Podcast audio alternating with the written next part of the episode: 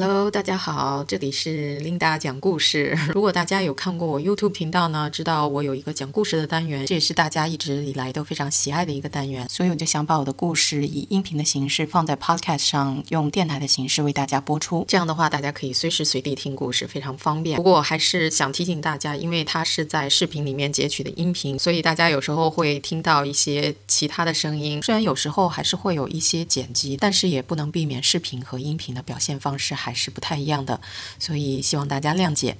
那我们就马上来开始听故事吧。Linda 讲故事，Enjoy。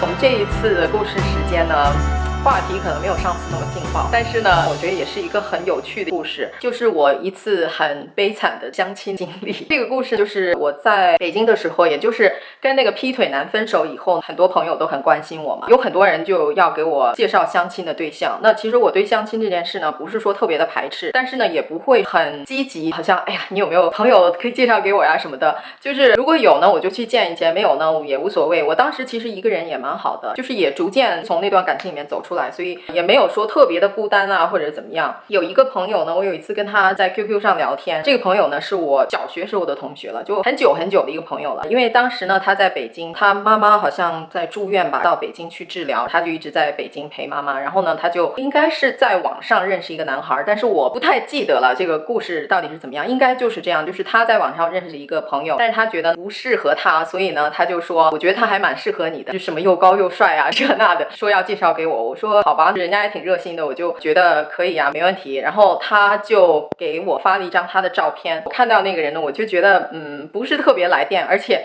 没有像他说的那么又高又帅。可能每个人的审美观点都不一样，他倒是那种比较浓眉大眼型的，但是我感觉不是我喜欢的那个类型。但是呢，我觉得这也没关系啦，就当交个朋友嘛。而且我这个人也不是特别以貌取人的人，我总觉得人的外表跟内心是。完全两回事，所以呢，我对这个当时没有什么太大的意见。然后呢，他就给我们两个牵线，然后我们两个就联系上，然后就开始说在哪里见面啊，时间、地点什么的。我们就约的是一个中午看电影。我说好。可以，当时我记得是上演陆小圈的那个《南京南京》，他就跟我说他爷爷是老红军啊，这个片子对他来说意义很重大，然后就提议说要去看那个。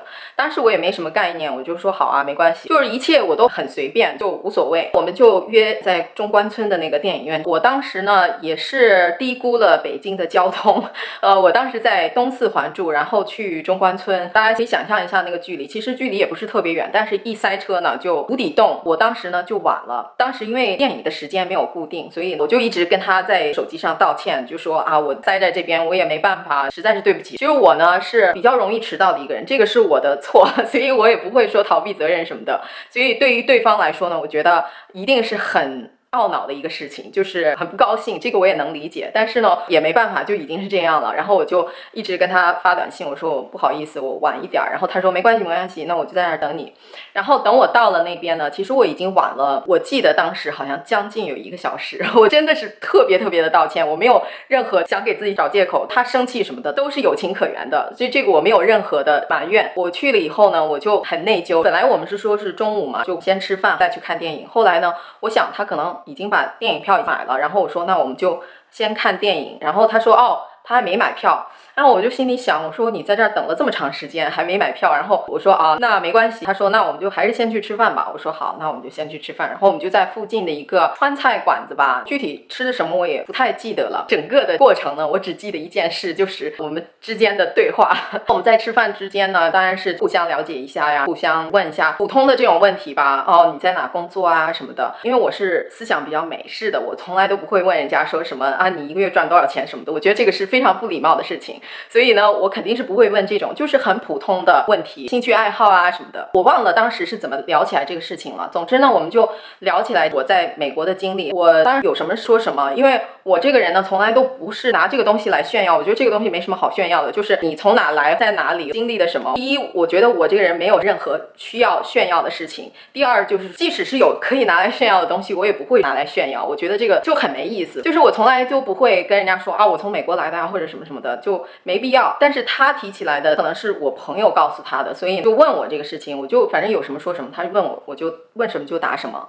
然后呢，就突然之间这个画风一转，我就不知道他哪一股劲儿不对，然后就开始几乎是要跟我拍桌子，变得义愤填膺，就说什么美国人全部是好东西，我们就是应该把他们赶尽杀绝，说中国应该跟伊拉克、跟北朝鲜联合起来，把美国全部炸平，就是什么样难听的字眼都加在美国人民头上。我突然就一愣，我说啊。这个人怎么这个样子啊？然后他说的说的呢，我就挺火大的，你知道吗？我不知道美国人跟你有什么大冤大仇，你也不应该把它加在整个民族头上。我觉得不管是你自己的爱国情节还是什么，加在另外一个种族、加在另外一个国家的头上，反正我是不赞成这种观点。我们很多有憎恨日本的这种情节啊什么的，我都觉得他们肯定有做的不对的地方。但是呢，我不觉得就因为这个，所有的日本人都不是好东西，或者所有的中东人是恐怖分子，中东人就不是好东西。我觉得不应该一概而论。他真的是义愤填膺的在那边跟我说，意思就是美国人全该死。当时呢，听的就有一点火大，然后呢，我就呛了他一句吧，我说我也是美国人，我这个人其实本身并不是觉得我是美国籍我就有什么了不起，或者是我就不爱中国了。我觉得两个都是我的祖国，一个是生我，一个是不能说养我吧，但是我对美国也是有一个比较爱国的情节的，尤其是九幺幺以后，对我触动特别的深。就是两个国家我都很爱，我也不会说啊，我现在不是中国人啊，我是美国人。但是当时呢，我因为特别气愤，你知道吗？所以呢，我就。呛了他一句，我说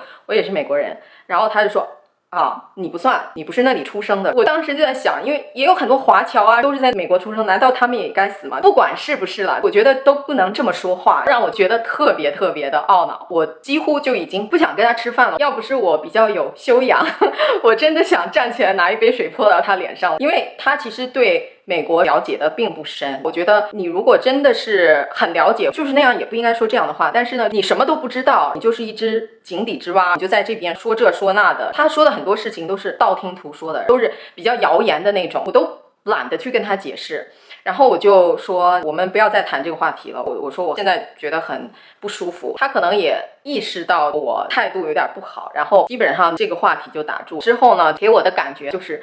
他这个人特别的自以为是，就是自己以为自己很了不起。他跟我说，他择偶的条件，第一必须要一米六五以上，第二呢必须要大学本科毕业。反正我也记不清了，反正就是这种很俗的，必须要赚多少多少钱呐，家庭要好啊什么。因为我这个人呢是特别的看不惯这种，我总觉得两个人的交往是两个人的感情的事情，就是完全看你这个人好不好，而不应该跟那些其他的一些所谓的条件挂上钩。当然你肯定是有很吸引的这种条件，比方。说有的人他就喜欢很高的，或者有的人呢就喜欢身材比较瘦的，这种呢是可以理解。但是就是说所谓的那种外界的条件，包括你的家庭啊什么，我觉得两个人交往跟你家庭有什么关系？而且我在听他讲的时候，他也不过就是一个公务员。如果是我的话，我完全不会介意他赚多少钱呀或者是什么的。但是呢，他自己本身并没有什么了不起的，他好像在什么科室管档案的那种，就是一点点都没有可以拿出来炫耀的资本。我觉得他倒是身高大概有一。一米七八还是一米八吧，但是我觉得这个也不是什么炫耀资本，这就是你爹妈生的，这有什么可炫耀？他自己还很自以为是，跟我说了一大堆条件呀什么的。我说你说的那个条件，我一样都达不到标准。他好像也挺不好意思，就说也不一定，这也不是硬性的什么的。哎，反正就是那顿饭吃的极不舒服。